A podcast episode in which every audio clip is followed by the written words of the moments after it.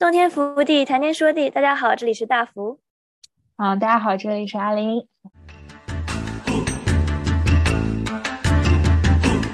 他说金庸对他最大误导就是，呃，在金庸的小说里面，爱情来的太容易了。嗯，你不要去争取，你就只要就是两个人会水到渠成的在一起。武侠其实还要拍出武侠，是要拍出一些没有道理的事情。是要拍出一些我们正常人很难理解的事情，就是经常推动情节，就是我就是看你厉害，我就是看你聪明，我就是看你顺眼，我们结拜了，我就是看你喜欢，我就愿愿意付为你付出很多。因为我看不下去金庸以及我以前小时候很多个让我看不下去的东西那种点，热血漫、少年少年漫这种的点，就是因为男是男主，他是男主视角。我就觉得很难受，然后我就觉得为什么呢？就是这个男的为什么不是女生呢？所以我看的更多的是些魔法少女之类的世界。但是我爱的就是自由，没有了，哎，爱爱的是远方，诗和远方。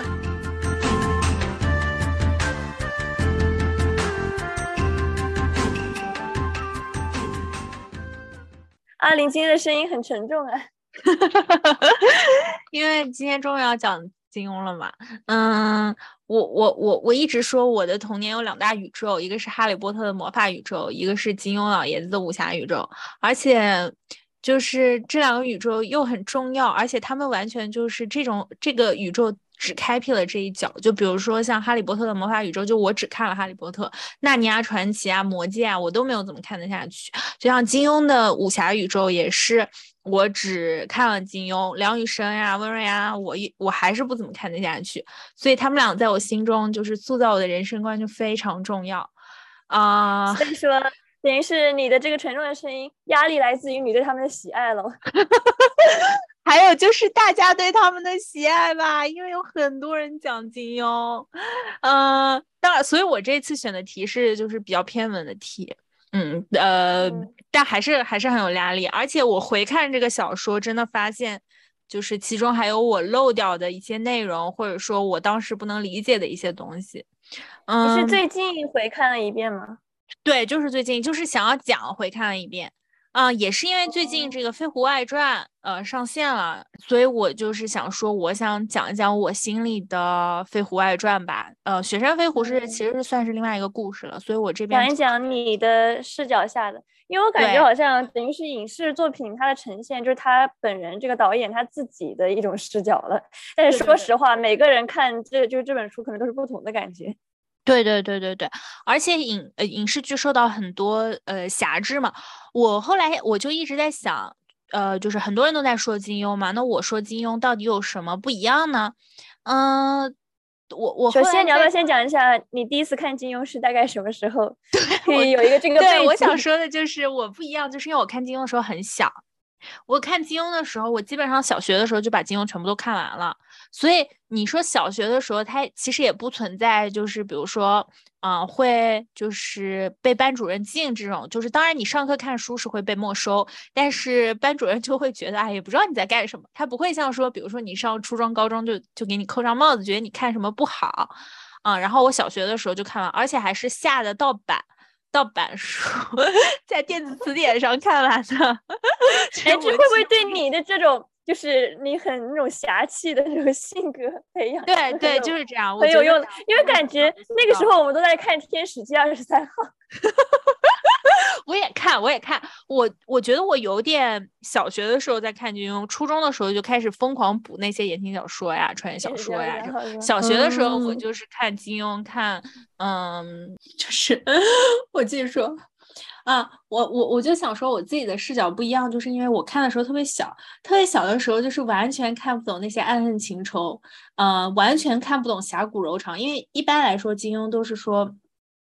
金庸的小说里面，他不仅有侠气，有侠骨柔肠嘛，有那种爱恨情仇。但我小的时候根本看看不懂嘛。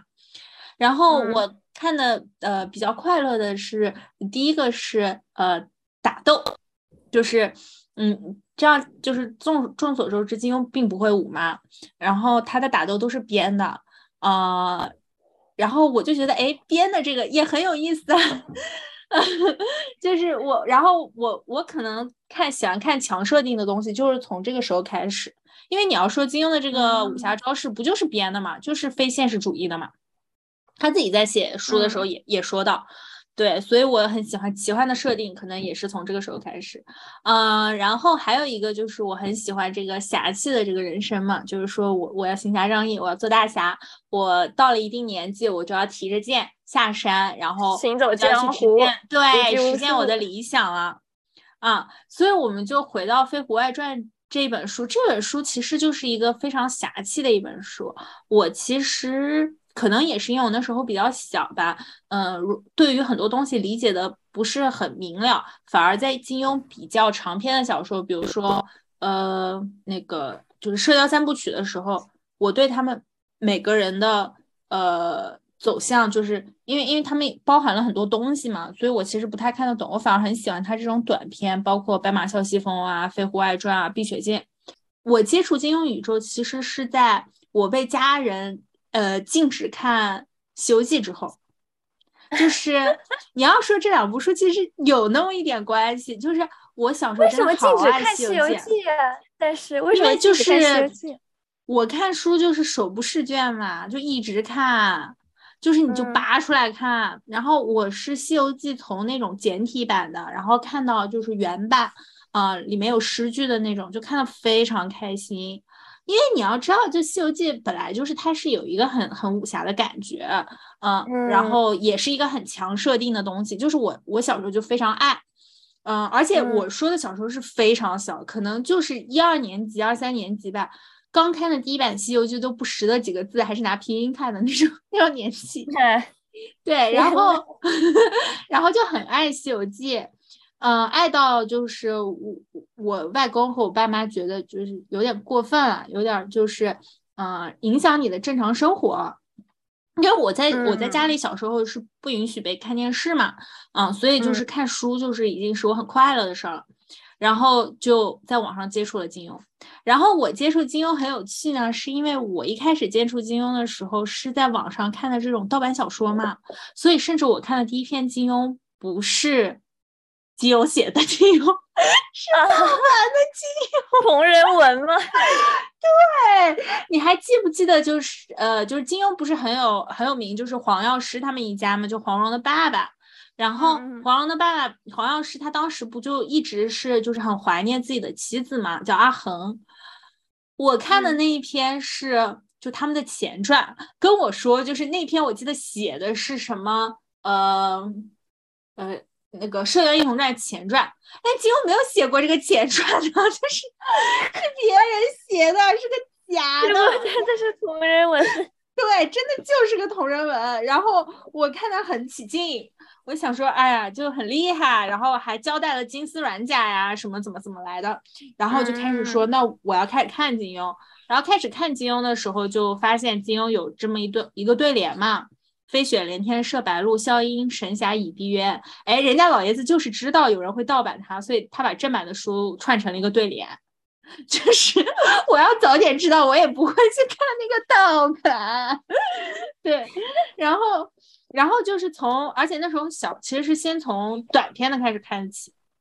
然后呢，呃，我看金庸还有一个点就是，我本身你你也知道，就是我的取向或者我外公。就他就是一个读书人嘛，就是那种知识分子。然后金庸的这个小说里呢，知识分子没有什么好下场。嗯，也是因为你知道吧，金庸的这个堂兄是徐志摩，说是金庸 在小时候就受到一些堂兄的名声压迫 啊，所以他就讨厌他的堂兄。所以你看金庸的小说中，就是有知识的人就没有什么好下场，就是那种秀才公子，最后都阉坏。就比如说慕容复啊，就是个坏人。然后呃，包括在呃最近要上的《雪山飞狐》里面的，呃，就是呃里面就是老一辈有一对，就是有点像呃一个大侠，然后他的老婆是一个很漂亮的官家小姐，就被一个很坏的文人给拐走了，这样。怎么文人是很坏的形象的？文人就是很坏，就是嗯，觉得还是有可能，还是有一些嗯，还是有一些这个私人恩怨在吧？然后总之，对，总之金庸的那个人里面就没有特别好，就文人里面就没有特别好的。然后就要说到我其实最喜欢的金庸的角色是，呃，呃，你可能不太知道，就是《书剑恩仇录》里面的男主角，这几乎是金庸所有角色中唯一一个就是家世也还不错，然后嗯，又受过一些文化教育的人了。然后他的结局就非常，他即使是主角，结局也不是很好。他的主，他的就是因为他有文化。他是就大家，我我一直很喜欢他。然后我看金庸也没有什么人跟我聊金庸这个事嘛。嗯，我我感觉就是我唯一同学给我在这方面的知识，就是把家里他爸爸的书偷个偷过来给我看，就是他们也不看，但是他们会把他爸爸的书偷来给我看。对，所以没有人跟我聊。大概一直到我初中的时候，我跟别人聊，说我最喜欢的是陈家洛，人家就是 being like 金庸的书里面可能就这么一个渣男，你还最喜欢他，我就 我就没有办法。嗯，他是属于这样一个就是公子的人设，然后相当于确实是，呃，他是可能唯一真正的，嗯，跟两个女孩都谈过恋爱的，嗯，然后最后的话是一个女孩是。死了啊，就是比较纯洁的一个妹妹是死了，然后姐姐就也远走了，所以她就有点像是在金庸小说里面唯一一个就是老了只有一群老兄弟相伴的一个人。对，你知道吗？这么一说，我好像看过这个名字，就是在有一个帖子，呃，豆瓣帖子上面说，大家觉得金庸剧中最难演的男女主是谁？然后底下就有一个回答是，呃，陈家洛，因为怎么演都会被骂。啊，对对对对对，我才第一次想，第一次反应到啊，大家原来讨厌他，就是大家原来就不喜欢陈家洛，我可喜欢他，因为我觉得他是唯一一个有文化的人，包括在其他可能有一些名门出身的金庸的主角，他们都没有文化。你想想看，张无忌就从小就跟爸妈还有义父在岛上，然后岛回来了以后就自己顽强生长的长大，就是。他们真的没有文化。郭靖哪怕就是有教育，他也是大漠的教育，嗯，就是不会一些诗词歌赋的东西嘛。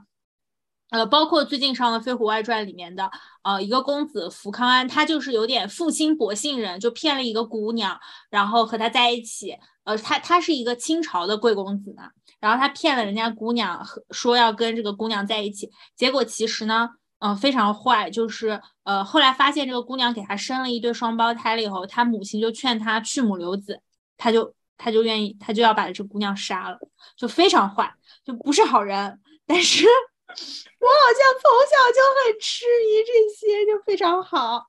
然后嗯嗯，然后这呃，总之我就是看完了这金庸的十四本嘛，然后嗯。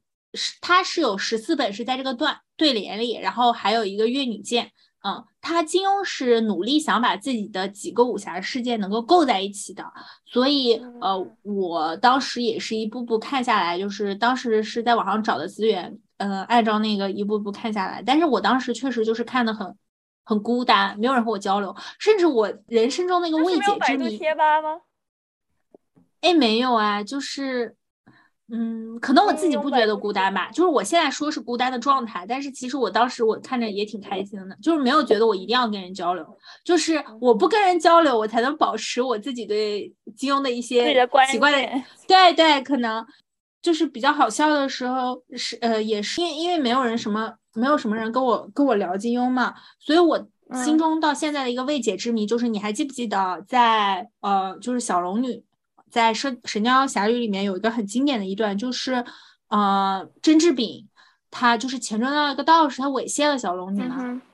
对我现在就很迷惑，我在我小学的时候完全不知道猥亵是什么样，我当时是怎么理解这一段的？但现在就是我忘记了。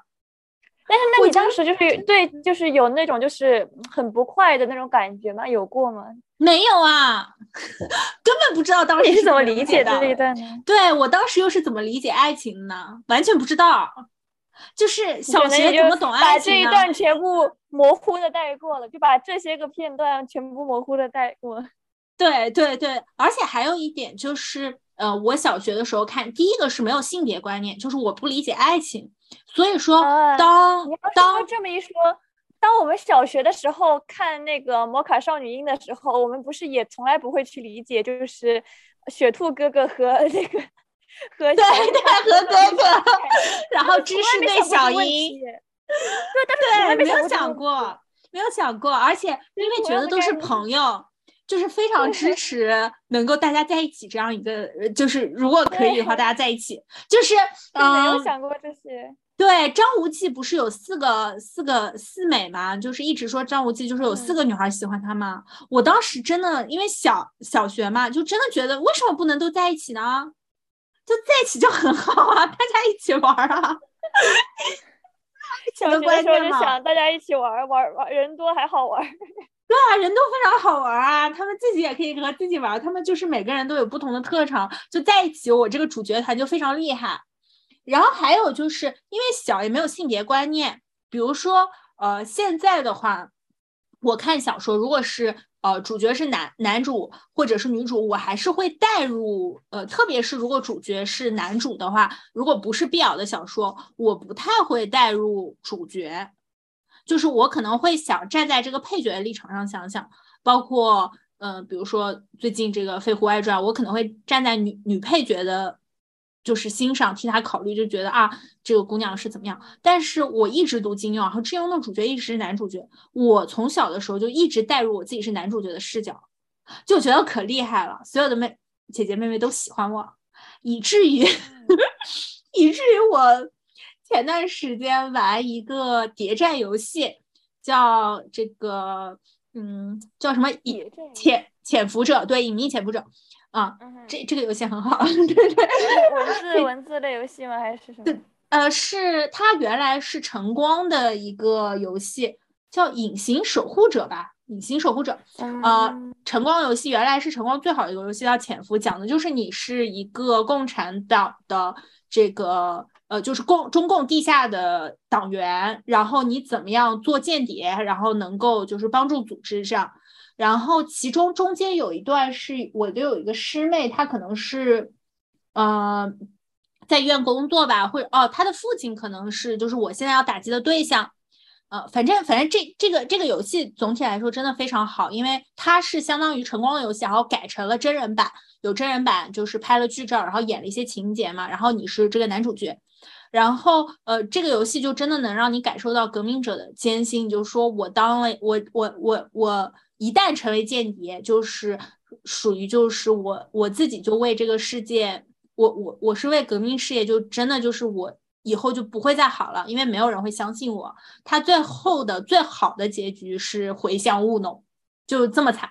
就是隐姓埋名，然后中间有一段就是我的师妹，她可能就是她的父亲跟我有敌对，然后当时师妹就是就就求我嘛，就你不要揭发我的父亲。然后我看到师妹跪在我面前，我就想说，那就行吧，就不揭发，叫他反手，他就他就他就杀我，你知道吗？我一整个就愣住，我就觉得。天呐，怎么可能？你怎么能这么对我？就是你不应该喜欢我吗？然后后来追根溯源，就是我看金庸的时候，你知道，就是女孩们对男孩的喜欢来的这么轻易，就是女孩对我主角的喜欢来的这么容易，大家水到渠成都会喜欢我，然后都会愿意为我付出，哪怕是要阴我一下，然后最后也会找补。他怎么能杀我？然后就是。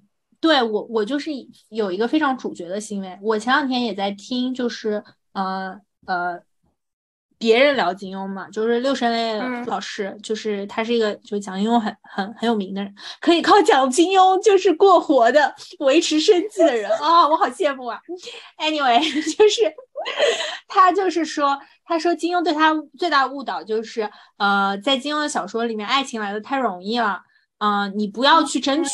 你就只要就是两个人会水到渠成的在一起，但其实那你觉得他们的他故事情节里面的水到渠成这种是怎么个水到渠渠渠成法呢？是他们在打一架，打一架就爱上了吗？就是打一架或者看到她漂亮就会爱上，就是很普通很庸俗是吧？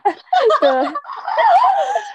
就就是武侠小说嘛，我觉得从这个方面说也是有道理。如果说你真的写出这些对男女之间的推拉，那你就男生所理解的这种情，可能也是有点那种，就不会很细致的去想原因。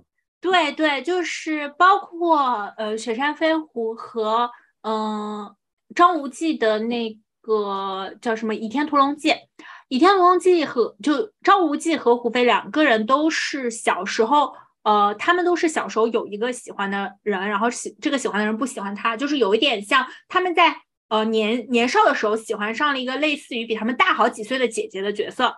哇，这个喜欢真的非常浅薄。就是胡斐的话，完全是因为呃，就是那个女孩可能就是求求别人不要打他，然后呃。跟然后就是他就是看别的女孩漂亮，对，然后张无忌基本上也是这样的一个。然后我看到在电视剧里面就加了一些，就是说可能呃可能张纪中老爷子也觉得这个喜欢有点太过敷衍，因为他后来为这个这这个女孩是不要他嘛，他跟那个贵公子走了嘛。哎呀，这么一说，这个金庸真的有些时候有些怨念，是不是？就是这个女孩叫马春花嘛，马春花就是我刚刚跟呃，就是呃，马春花就是一个和贵公子走了的这样一个角色，然后是为贵公子生下来两个双胞胎，然后他后来又为了就相当于说为了救马春花，然后自己也很很受伤呀，呃，不是心上受伤，是真的身体受伤，呃，这样。然后，呃，总之就是他们的爱情真的非常容易，就是喜，就是看上就漂亮嘛，就喜欢。我我很多觉得就是漂亮，所以我有时候想说，我这个是不是多多少少有受到影响？就是我，我有时候看有一些影视剧或者什么，我就会觉得，我小时候一直会觉得，就是她漂亮，你为什么不喜欢她呢？有可能，你就觉得美女，她就大家都得喜欢。我到现在有时候都会觉得她漂亮呀，她为你为什么不喜欢她呢？就金庸的小说里面，反正还蛮多是为色所迷吧，就是就是，当然可能也不只是漂亮，可能就是一些怦然怦然心动。但是就是你为什么不喜欢她呢？对我就是会有会会有这样的想法，嗯，就是这么一说，金庸对我的影响真的蛮大，嗯，然后 然后然后金庸他。他的主角呢，一般来说，他他有两种主角嘛，一种是就是机灵一点的，一种是不是很机灵的。但是总而言之，就是他们呃，经常要在美色上吃亏，就是说，嗯，呃，哪怕是比如说那个呃。就是他在《倚天屠龙记》里面就写嘛，就是那个妈妈跟那个张无忌说，张无忌的妈妈和他说说，你不要相信漂亮女人，漂亮女人惯会骗人，类似于这样的一句话。然后，嗯，我一直就是对这个漂亮女人这个群体就产生了崇敬。就一方面，就是说我会觉得啊，她漂亮，你怎么还不喜欢她？一方面，我就觉得她们好厉害，她们又漂亮，她们还会骗人。就是就是说了，漂亮女人惯会骗人嘛？对对对对对啊！可能我从小就是对漂亮女人，主要是可能是因为她漂亮，所以给人一个容易轻信她那样感觉。但是不像现在，我觉得好像现在觉得这个女生太漂亮，就是就真的可能听进去了这个劝告吧，就觉得这个人太漂亮了，就对就容易骗人。嗯，金庸小说写的还是一些很朴素的爱情，就是他们的爱情还是很朴朴。朴素的，就是我我觉得哈，就是他没有多过多写男女之间的推拉，因为毕竟是武侠小说嘛。然后男主角都是要，要不然就是要行侠仗义，要不然就是要嗯劫富济贫，要不然就是要闯荡江湖。他们就是还有自己的事情啊要做。感觉就可能也是因为爱情部分少了，所以我感觉其中没有我能磕得到的 CP，就是。即使你说这种像比较有名、大众比较有名有名的这种杨过、小龙女吧，我也觉得他们的爱情特别的平，就甚至没有杨过和那个谁郭芙啊，杨过、郭芙很多人对这个又说到，会让人感觉那个更有化学反应，他和小龙女就不太有那种化学反应。这个又说到，呃，金庸。我我我就是很很不看金庸很久，然后在朋友圈看到别人转了一篇文章，哦，还哎，我也在我朋友圈转了，意思就是说金庸其实说的都是爱而不得的事情，说是呢，金庸在年轻的时候，哎呀，这样说别人真的不太好，但是就是八卦，呃，喜欢 一个。对，金庸在年轻的时候喜欢一个呃女演员叫夏梦，然后他去追，人家就没追上，啊，然后和一个才子在一起啊，就是这可能也是嗯金庸，对，然后 对，然后如果你搜夏梦和金庸的话，有非常多的这种呃呃这种就是奇闻异事嘛，可以可以聊，然后。呃，所以说他有人在说金庸写的故事其实都是爱而不得的故事，就是说杨过其实喜欢的是郭芙，但是他们最终没有在一起。就是如果你搜的话，可以搜到金庸，呃，就夏梦是很漂亮的嘛，然后夏梦其实喜欢穿绿色的衣服，啊，喜欢穿绿色的衣服，然后经常就会说，呃，金庸在写这个女主角的装扮的时候就会写，呃。有一些绿色的衣服，可能就是才是他们的心之所向嘛，啊，然后怎么说，就是一些蛛丝马迹，就是说金庸其实是他最后都没有和他最喜欢的人在一起，啊，包括的确，你要想就是说令狐冲和任盈盈，其实我觉得，你觉得令狐冲是喜欢任盈盈的吗？对，令狐冲这个也很重要，就是他不喜欢任盈盈，他最喜欢还是他的小师妹。对，感觉好像还是因为。他们那种描述，感觉好像就他也不是最喜欢任盈盈，更像是一种单恋，任盈盈的单恋。嗯，可能就是我自己到现在以我朴素的理解，就是也不是说单恋吧，就是搭伙过日子，两个人在一起很合适，就在一起吧。就有喜欢，但是不是最爱的那个，是吗？对对对，可能是这样。就在录制的路上，对，就是。很多人都会说，呃，因为而且，呃，最正好的就是杨杨过和令狐冲，他们都是原来就是喜欢小师，他他们原来喜欢的好像都是小师妹嘛，呃，令狐冲更更明显，就他真的很喜欢他的小师妹啊，只是他的小师妹不喜欢他，他的性格就是不是他小师妹喜欢的性格。然后，但任盈盈就是一个特别特别包容他的人，就是对他特别好，呃，在他失意的时候就去安慰他，然后永远站在他身边，然后他想什么做什么事情都陪他做，呃，怎么说呢？多少有点恩情在里面了，感觉。对，对，其实，呃，其实小龙女对杨过也很有恩情，小龙女真的就是也是打孩子嘛。你要说这怎么都有种妈妈般的感觉呢？对，其实是不是男人最爱的还是妈妈？对，就是我曾经，我曾经喜欢过一个女孩，然后她没有和我在一起，她不愿意和我在一起，但是没有关系，我有一个非常全能的老婆，就是愿意和我在一起。你你要这么讲，就是不管是。呃，哪一个女主角，其实他们对男主角的照顾都非常就是无微不至。如果是那种，嗯，比如说他比较比较叛逆，或者他没有很懂事，就比如说郭芙这样的人，他其实一方面你要说是对，是他其实呃，一在当时那个时段，小时候是有点看不起杨过嘛，嗯，但是他。不没有办法和男主角在一起，因为他可能不能成为一个好妻子。就是每一个怎么说，每一个和男主角在一起的人都成为了一个很好的妻子吧。嗯，这么一说，金庸很不好。但其实就是就是，我觉得他的确就是从男性的角度写出这样思思维，就的确也是嗯，就很正常的，就是很真实的。对。对对于男性角度来说，的确是这样子的。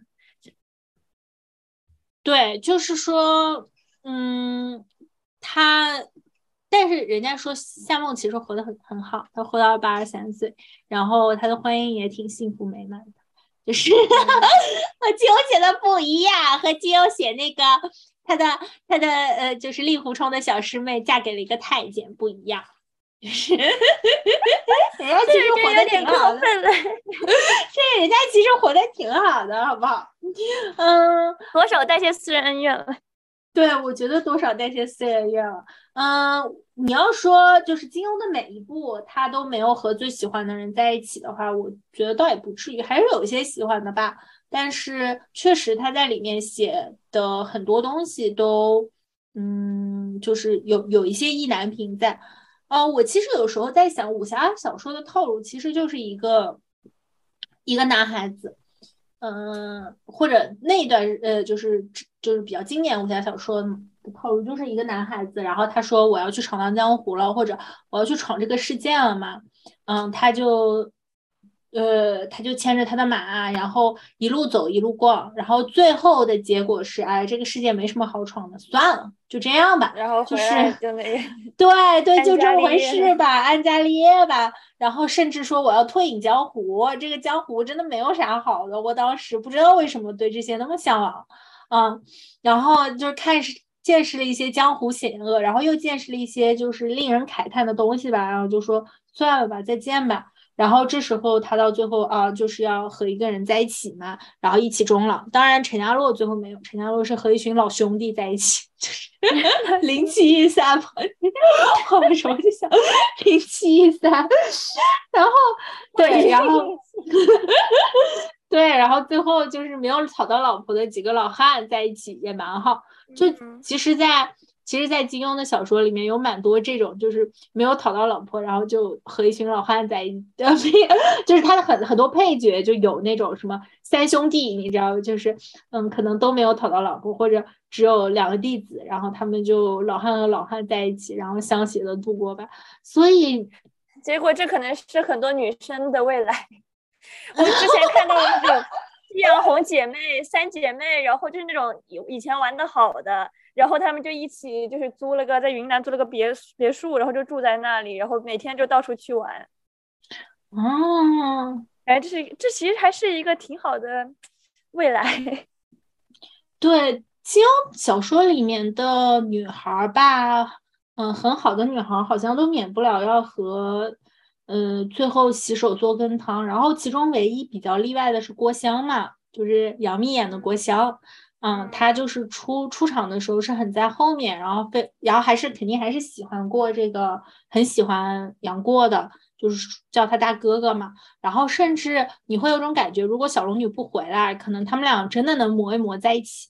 但是，但是不管怎么样，就是他最后成了一代宗师嘛，创业了峨眉派嘛。他其实有很多人喜欢，但是他最后还是就是说开宗立派，搞了个大学。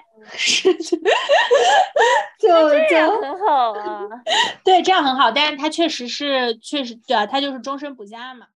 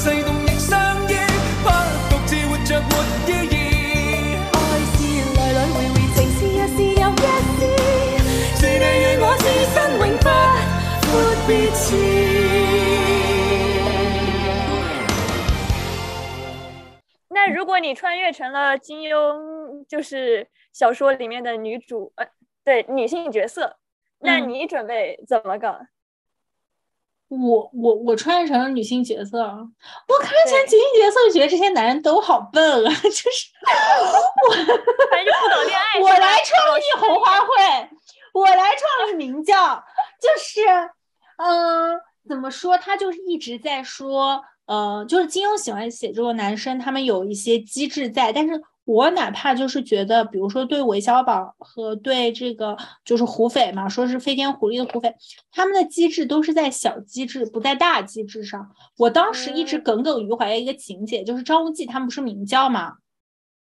嗯，然后他们当时就是说朱元璋，当然肯定也是乱写吧，就是说朱元璋是明教里面一个挺小的教众，他呢就在张无忌就是当了明教教主，然后之后他就相当于呃安排别人在张无忌的门口说话，就张无忌很信任的人，在张无忌门口说，意思是要背叛张无忌。然后张无忌就有点儿，嗯，就是我这么亲信的人要背叛我，我还是跑了吧，就是这种感觉。然后他就走了，他教主就不当了，他就跑了。然后就是说，反正我现在想起来，就是说，然后，然后就说他走了以后，就没有人能够达到和他一样的威望。然后呢，就是朱元璋就慢慢，呃，完成了权力的转换。但是因为毕竟他们这个教叫明教，所以没有办法，他还是要把自己的朝代叫做明朝，是这样的一个。哇，我当时对这个印象很深。我想说，这怎么能跑？这个不行，这个你好歹对吧？选一个你信任的人，你就跑了。所以说，张无忌在里面不算笨的人，就是因为。众所周知，大家都说郭郭靖笨嘛，但是哪怕是张无忌这么聪明的人，我觉得在这种计谋上，就是不要说比得上赵敏了，连周芷若都比不上。但是你要从这个方向讲呢，他可能又是你喜欢的那个类型，就是你在上一期说娜娜的时候，就是赵无忌的赵无忌这个呃不是金庸书中的女人，她们很敢爱敢恨，就是所谓的你 value 的恋爱脑，嗯。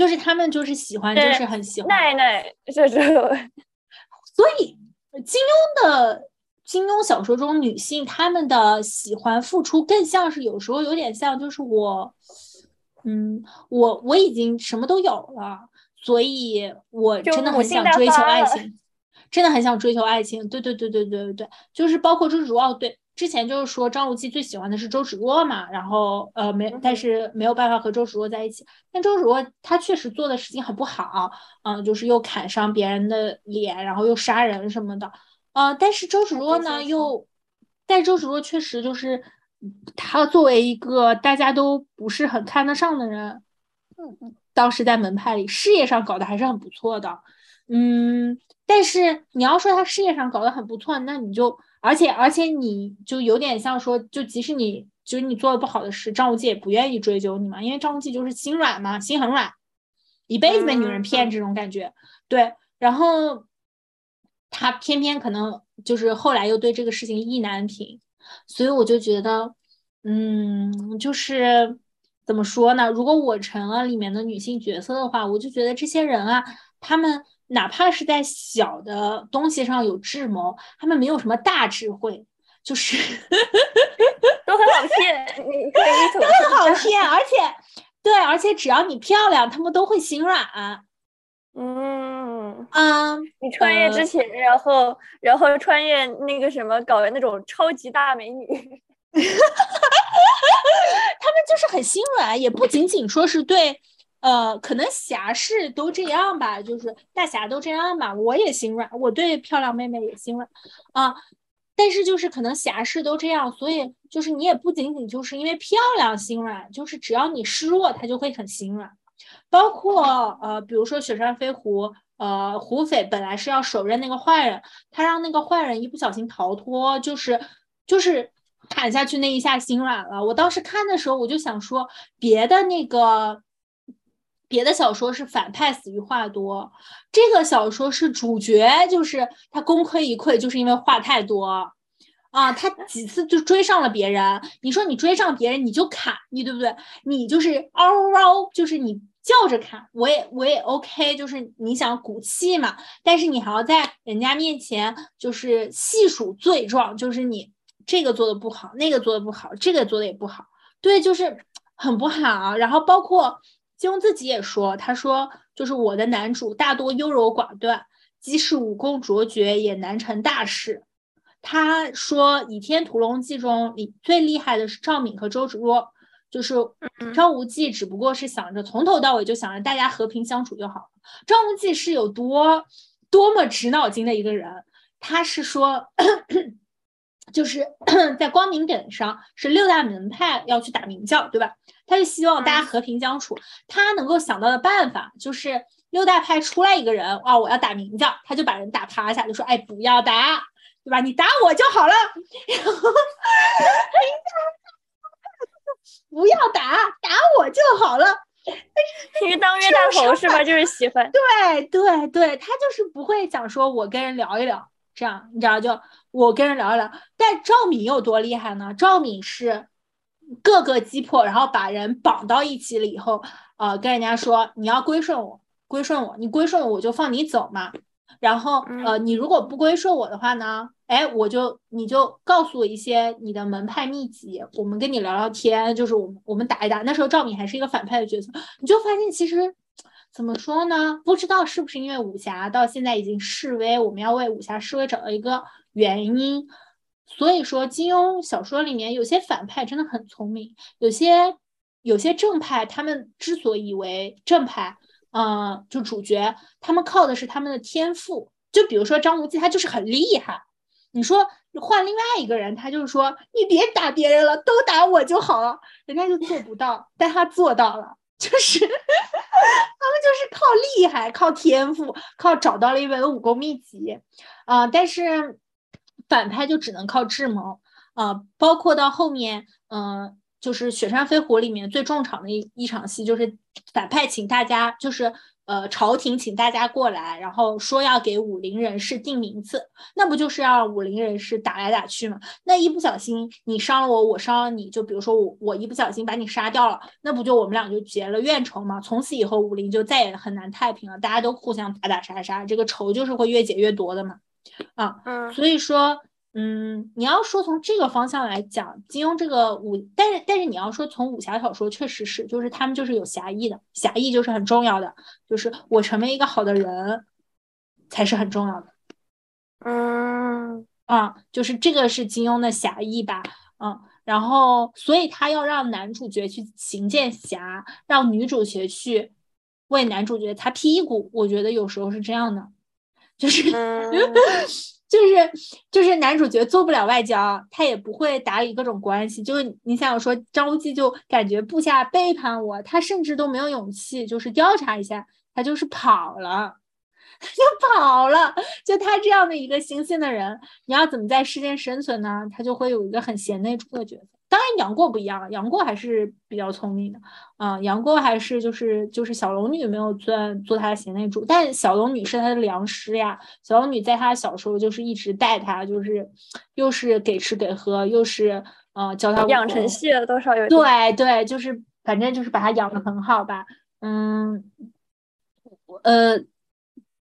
就是金庸这个小说还是很哎，不过金庸还是很温柔的，这也是因为什么我小学的时候能看进去金庸的原因。人家一直说，呃，金庸是一百页死一个人，然后呃，古龙一页死一个人，对，就是好像温瑞安是十页死一个人吧，我不记得了。总之，金庸的小说里面是不死人的，确实是我现在在回看金庸的时候，因为有一些配角我确实不太记得了。嗯，他们的归宿，然后我在回看的时候，我就发现，哎，这个人没有死吗？因为一般来说，别的小说会安排，就这个人，就是比如说小对小角色，特别是主角身边的小角色，去安排他因为主角而死，然后成为主角复仇，或者说主角要行侠仗义的这个动力嘛。但是其实他有些小角色也没有让他们死，他让他们善终了，就是老去了。对，甚至有时候有一些大反派。你就觉得他真的是挺大的一个反派了，但是他就是也不死，他就是一直在给你使计。你要说主角最后找了一一下那个，呃，就是专门找到他把他杀掉也没有，就是他就是一个很温柔的小说，所以说也是我小时候比较喜欢看的原因吧。嗯，哎呀，但呃，怎么说呢？我我我我要回来再说我对金庸有什么喜欢。他肯定，他肯定或多或少就是在无意识中塑造了我，就是小时候一定要拿把木剑在家里挥的性格。嗯，但你要说他的缺点，他缺点就是让我觉得一力降十会这个东西吧，只要你强，可能嗯。而且这些个强很大多靠天赋，或者突然天上掉下本东西。对，但武侠小说不就是这样？武侠小说不就是不是就是得靠天赋？就是要不然你你没有办法找到一个强，就是你你没有办法说就是努力就能变强。如果努力就能变强，凭什么就你变强了呢？的确，你要怎么说呢？现实其实也是这样。虽然大家说，虽然大家是有努力论这个成分在的，但是他还是靠了很多的背景。嗯，对对对。哎，就是说，嗯。嗯，武侠小说还是，嗯，他金庸肯定是要在这个书里，就是我我小时候能汲取到的东西是，你要打抱不平嘛，然后你，嗯，遇到别人被欺负了，你要站出来，你要，嗯，维护社会的公平与正义，嗯，然后，但是我自己就是再回来在想，比如说金庸和哈利波特的区别，就是其实哈利波特讲的是爱，因为哈利波特从头到尾在。在说的就是，嗯，爱是最伟大的魔法，是最强大的魔法。伏地魔是因为不懂爱，他才，嗯，他才死去的，因为他不知道，呃，你你母亲在你的身体里用爱埋下了魔法。但金庸里面说的这个侠，其实它是一个大爱，就是，呃，哈利波特其实着眼的是，呃，母子之爱，是就是，呃。情侣的爱，就对，它是人与人之间比较确实、切实的那种关系，那种爱。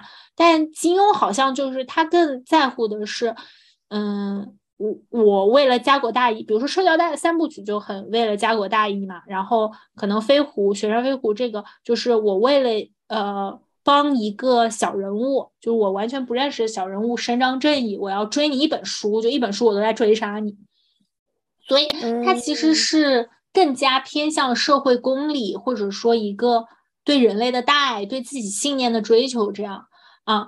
所以其实哈利波特比较温柔。你要从这个方向来说，呃，金庸的这个侠义更在于，呃，哪怕我会为了，嗯，就是我会侠骨柔肠，我会有女孩子心软，但我始终知道我的大义是什么。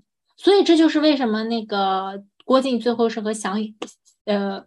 呃，郭靖最后自刎于襄阳嘛，就是因为他，他，他，他没有办法嘛，就是家国他没有办法，就是做到自己逃出去，因为就是国破，国破山河在。这也可能是因为金庸的写作背景吧，毕竟写作背景是比较动乱的年代，就是他比较呃比较强调国家，比较有那种就是呃侠气的那种感觉在，在那个时代。你呢？你对金庸的印象是什么？我其实没有太大，因为我主要就还是听你说的比较多。我其他看的就是太多的那种，像是 OOC 吗？还是什么？就是改编同人这种东西比较多。我从来没有看过改编同人，我只看过那就这些个角色，就是拿这种角色去套的这种东西比较多。而且最有名的不就是《黑藤群侠传》吗？啊，也是，但是那个完全很难看作，就是说，对，我就是说拿这个名字，拿某些个小设定去套，就这种这种啊，确实确实确实，要请假认识，你不要说，你不说我都忘了，我当时看的也很开心，但是我完全没有联系上。就有一种很神奇的感觉，但是因为他们的名字还有他们的一些东西其实是相关，就一些个小设定吧，就一开始的一些个背景小设定，但是它又是完全不同的，所以就很好笑。嗯嗯，但是我对金庸他这个就是原著里面的话，嗯，就是说实话，就是我觉得拍的电视剧很多个电视剧里面也没有拍出他想表达的那种侠气的感觉。因为大部分的电视剧可能还是想更注重在于爱情，但是说实话，爱情这个东西并不是金庸写的好的部分，我觉得，它更多的是就是。男主身上的一些个气质，所以爱情他会写很多配角，对。对，配角这种群像剧感觉，但是爱情的话就太多于注重在男女主两个人身上了，就所以我觉得很多电视剧其实没有很好的拍出他想要的感觉的，是，嗯，他。呃，而且电视剧就是很喜欢拍一个人帅气的出场，可能也是因为这样拍出来比较好看吧。但其实很多，但是其实侠这个东西，就在我的理解里，他不是每个人都很帅气的。就是他大侠，就是你丑，你是个老老匹夫，你是一个老婆婆，你是一个呃，就是特别难看的人，你也可以做大侠。就是你只要有颗心，你就可以做大侠了。所以我说，我有那个勇气，有那个义气，感觉很多是这种成分。对，所以我看那个呃，就是在电视剧里面，比如说他说一个大侠的出场，经常是这个大侠提着刀，你知道吧，在那个黑雨夜里，然后他突然闪过来，斗笠还是什么？对，戴着斗笠，然后在黑雨夜里，然后站在画面的中央。其实我有时候觉得就是没有必要，因为在我心里，就是侠士他可能是那个。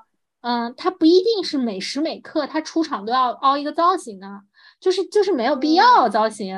就有时候就是很多时候是是就是隐身于人海的。我其实感觉那样子的东西是更细致一点的画面描述。对对对对对对对，他可能就是呃进去了，但他不一定就是都提着刀进去，他只是说啊。就是路见不平，拔刀相助嘛。他不是一直把那个包刀拔着拿在手上举着的，他是看到有事情就不是大侠，他是看到有事情了，他才从一个看起来非常平常的人，然后突然，嗯，就是哎，我是个大侠耶，你我告诉你这事就不能那么做，我就看不过眼，我就是说这个事儿我就跟你杠上，嗯，其实我觉得是这样的事儿。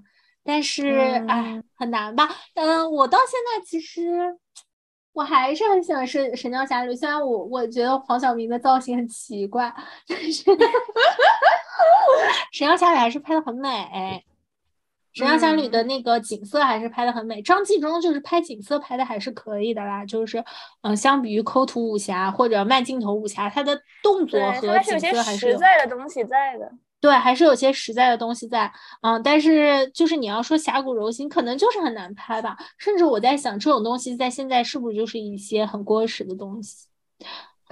嗯，我，嗯，我我在想，就是说怎么说呢？就是武侠梦，比如说我说这个路见不平的梦，是不是它更多的还是在一个没有公理的社会里是是重要的？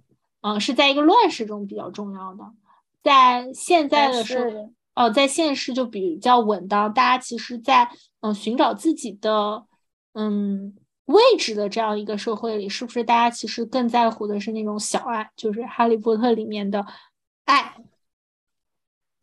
对，现在可能更注重于就是人与人之间的情这样子的表现吗？对，就是更细微的情感。也不是，也不一定。但是我是觉得这种侠气，它是不是哎，怎么拍呢？你觉得该怎么拍才能拍出来它这种侠气的感觉？你觉得之前的电视剧是有哪些不足的部分呢？嗯，首先主角的年龄要年轻。侠气它就是一个年轻人的事儿，就是你到了一定年纪，你就是说你就是没有办法了，没有那个冲劲变多了，啊，顾虑的东西也变多了，身体也不好了，又有老婆孩子了，就是做不到了，就是要年轻，主角要年轻，要拍出那种义气在，就是就是那种没有道理在，就是呃，金庸他在写《飞狐外外传》的后记的时候，他说。他说啊，张纪中曾经拜访他，然后说呢，嗯，说呃，他说《射雕》的编剧，呃，他说他在内地的报纸中报道说，《射雕》的编剧认为《射雕》的原作写的不完备，因为江南七怪远赴大漠，叫郭靖武艺过程丰富，但丘处机传授杨康武艺却一笔带过，两者不平衡，所以他就加了一幕丘处机的，他就说，嗯嗯。呃，就是说那个，呃，就是说，呃，就说这样原作才丰富，他就很生气。他说这论编剧啊，他完全不懂武侠小说，他也不懂中国小说，不懂小说，不懂戏剧，不懂艺术中必有省略的道理。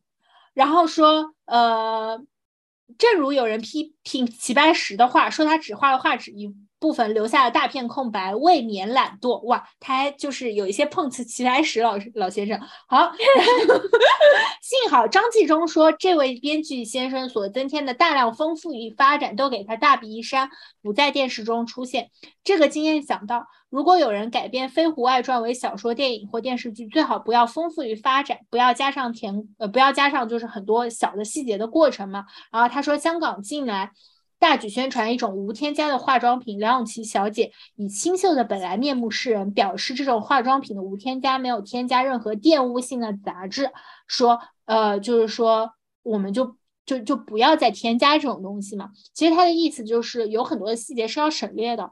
我觉得其实拍电视剧也是这样。呃，张纪中不是他说张纪中删了那个，但是在《飞狐外传》里面可以明显看到他在补全这个男主角胡斐和他就是小时候喜欢的这个姐姐马川花之间的一些互动嘛。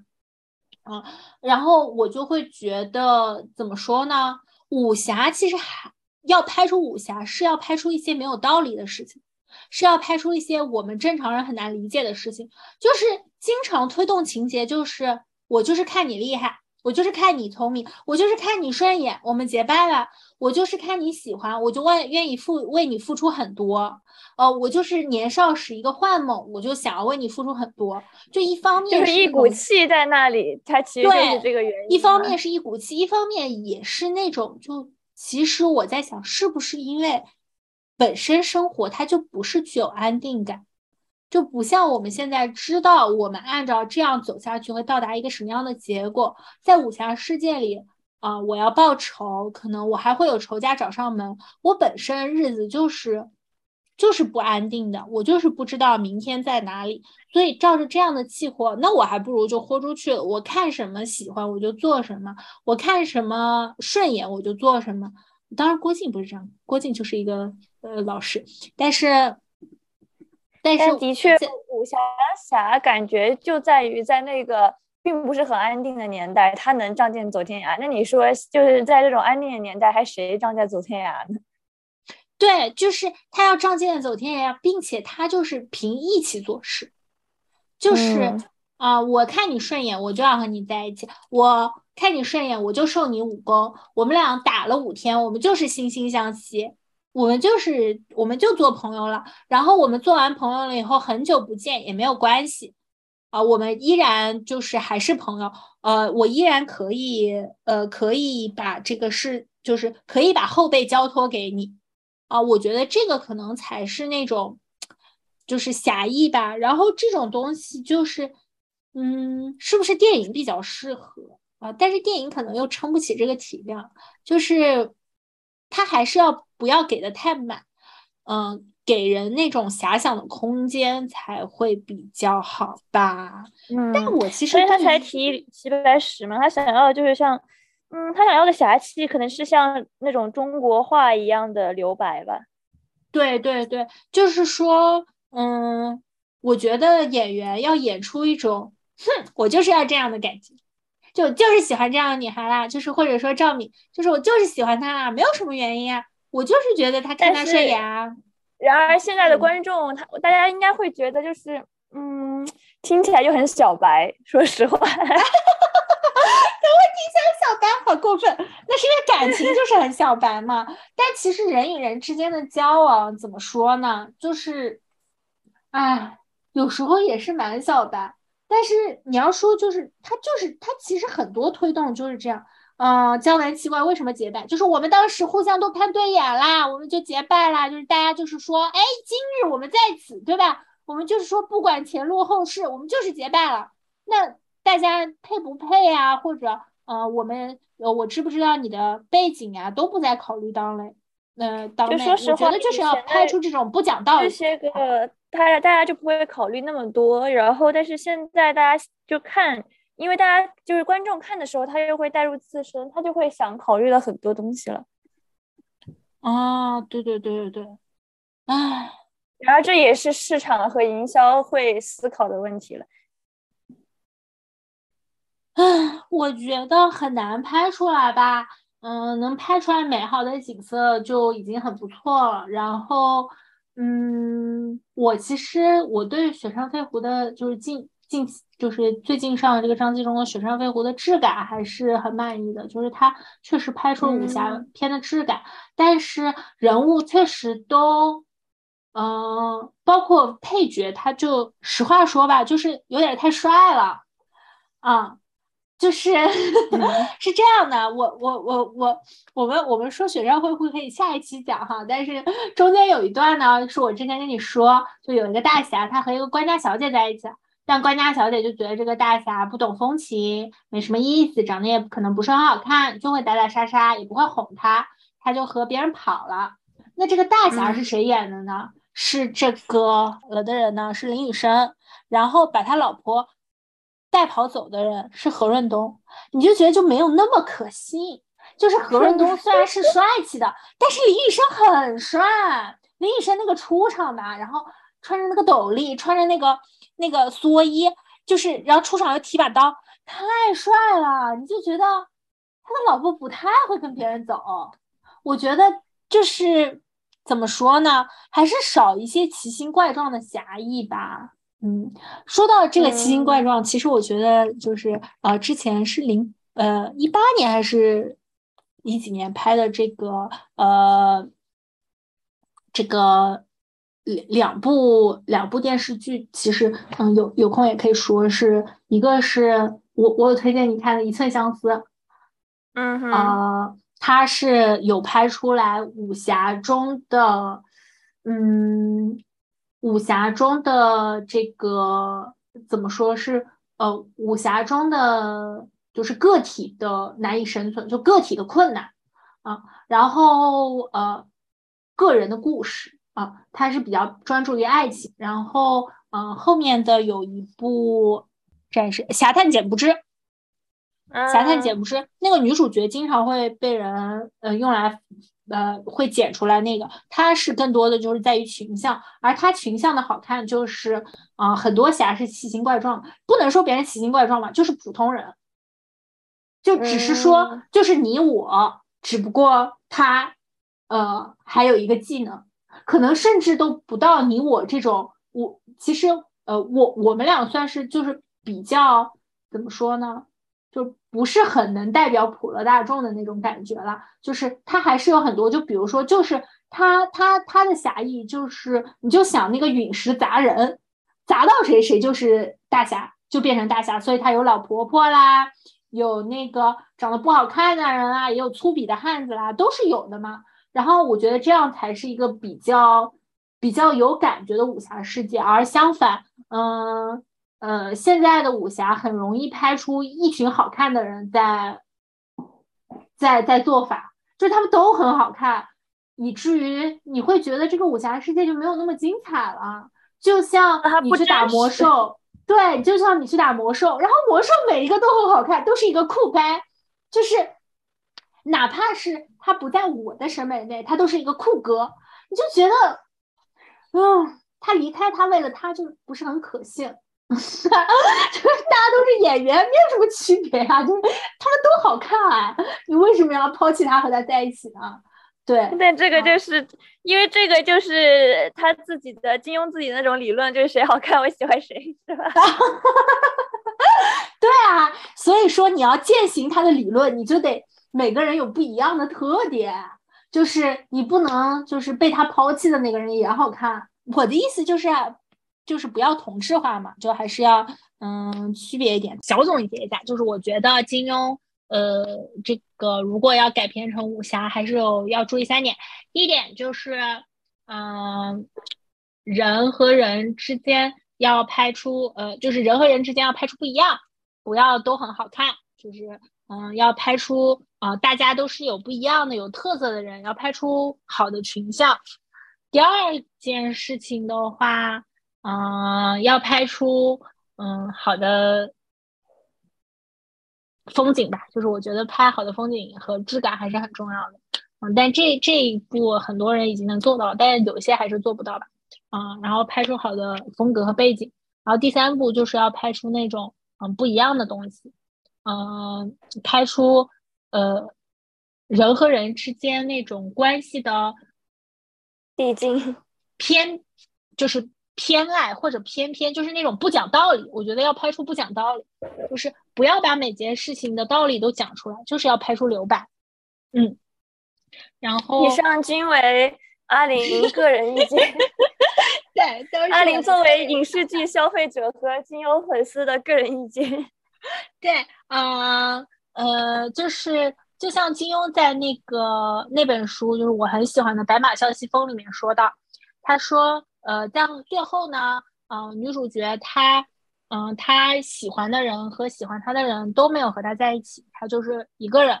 然后他说，嗯，然后他就呃，里面写到了一个呃，卜拉呃，哈卜拉姆是铁岩部中最精通可兰经、最聪明、最有学问的老人。他就问他，呃，他就说，可是哈卜拉姆再有。聪明再有学问，有一件事情却是他不能解答的，因为包罗万有的《可兰经》上也没有答案。如果你深深爱着的人却深深的爱上了别人，有什么法子？白马带着他一步步的回到中原。白马已经老了，已经慢，只能慢慢的走，但终是能回到中原的。江南有杨柳、桃花，有燕子、金鱼，汉人中有的是英俊勇武的少年，潇洒倜傥的少年。但这个美丽的姑娘就像古高昌国人那样固执，那些都是很好很好的，可是我偏不喜欢。所以我觉得金庸就是要拍出那些都是很好很好的，但是我偏不喜欢。但是我 爱的就是自由，没有了。哎，白马爱的是远方，诗和远方啊！我知道我为什么喜欢白马啸西风，因为白马啸西风的主角是女主角。嗯嗯，对。那我觉得我可能会比较喜欢这种类型，但是最后女主角没有和任何人在一起，因为她喜欢的人，呃，因为她深深爱着的人爱上了别人。嗯，因为我看不下去金庸，以及我以前小时候很多个让我看不下去东西那种点，热血漫、少年少年漫这种的点，就是因为男是男主，他是男主视角，我就觉得很难受。然后我就觉得为什么呢？就是这个男的为什么不是女生呢？所以我看的更多的是些魔法少女之类的世界 啊，我就没有啊。你看《哈利波特》和金庸小说都是男性视角，但是我非常。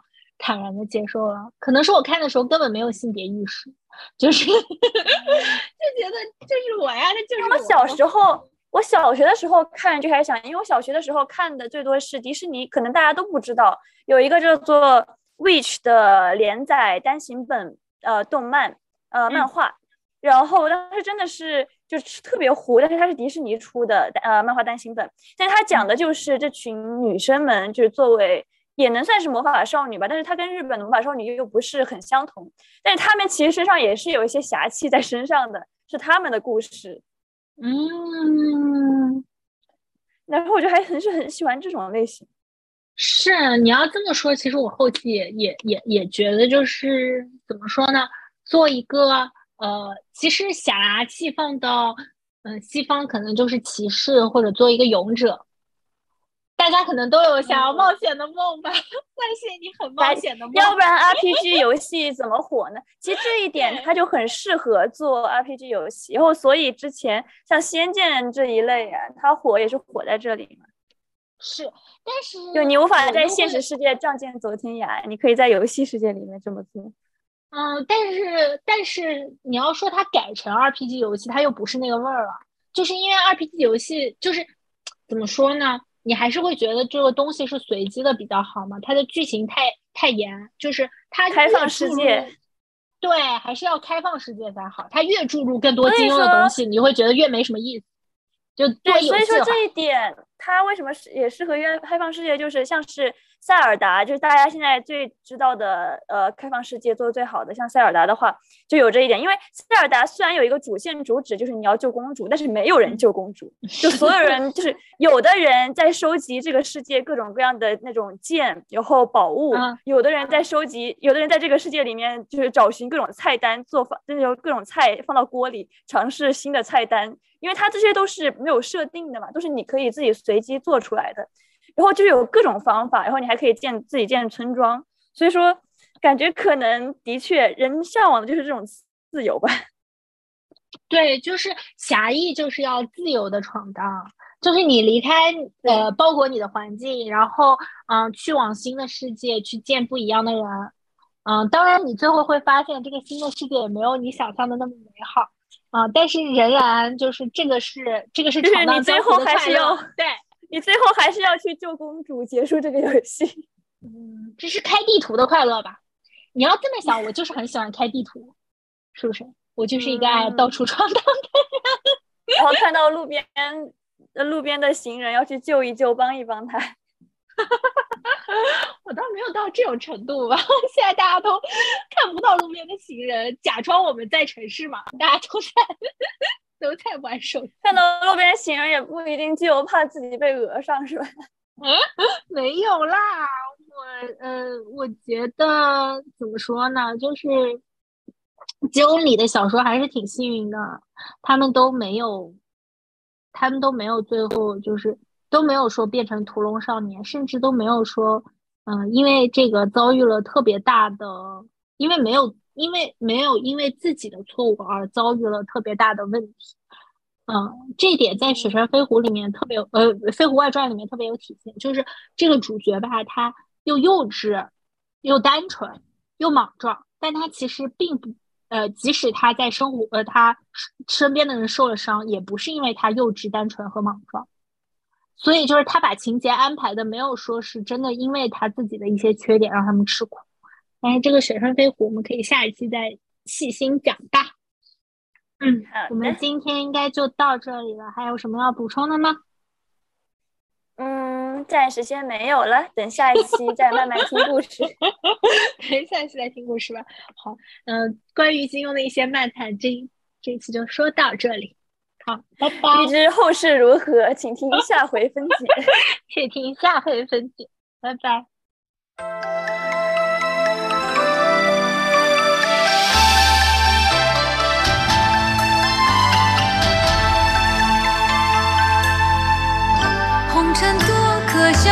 事情